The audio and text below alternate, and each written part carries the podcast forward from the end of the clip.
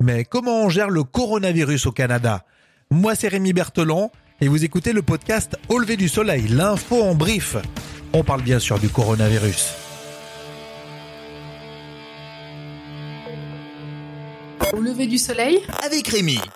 Le coronavirus est de partout. Nous continuons à voyager, nous déplacer pour avoir un regard sur la planète. Et là, nous partons au Canada. Alors, le Canada s'apprête à fermer ses frontières à cause du coronavirus. À partir de ce mercredi 18 mars, minuit, eh bien, le Canada va interdire de séjourner toute personne qui n'a pas la citoyenneté canadienne, euh, sauf pour les résidents permanents.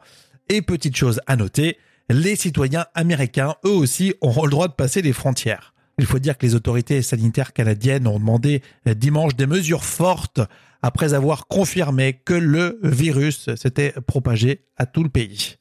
Faut dire qu'il y a une province qui est touchée particulièrement au Canada, c'est l'Ontario, euh, la province la plus touchée par le Covid-19 avec 181 cas. Les bars, les restaurants, euh, garderies privées également devront fermer euh, leurs portes. C'est ce qu'on a entendu sur Radio-Canada Info. Alors, ben, on nous le confirme à l'instant, on me le glisse à l'oreille. Doug Ford, le premier ministre de l'Ontario, vient de déclarer l'état d'urgence sanitaire dans la province.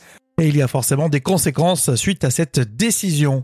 Donc, on prévoit, entre autres, la possibilité de réglementer ou d'interdire peut-être certains déplacements dans une zone désignée. Ici, on comprend la province de l'Ontario. Donc, on devra attendre les détails pour voir quelles seront euh, la, réglementation mise en place concernant les déplacements, mais aussi fermer des lieux publics, ça on s'en doutait, mais aussi des lieux privés.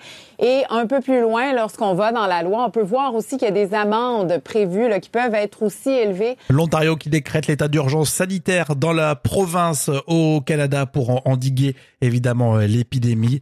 Et dans le pays, toujours euh, ces questions autour de l'économie et des magasins peut-être euh, dévalisés par les consommateurs, les citoyens.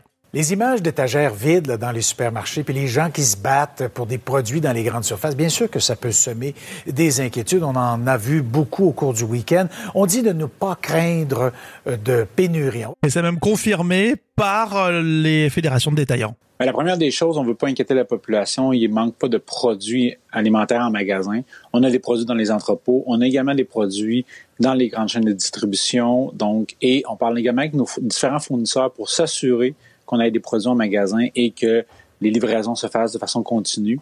Et tout cela est en replay sur Radio-Canada Info.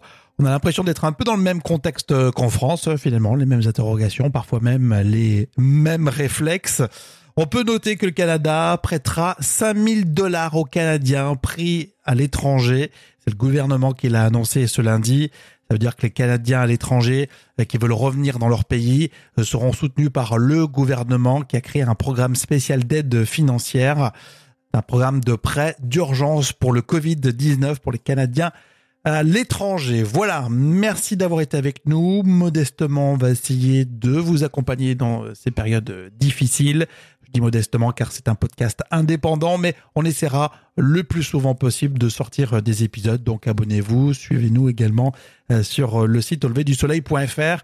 À savoir que dans l'épisode précédent, on parlait du coronavirus cette fois-ci au Maroc. C'était intéressant aussi. On essaye de confronter les points de vue dans différents pays dans une épidémie qui est mondiale. Merci à tous et courage.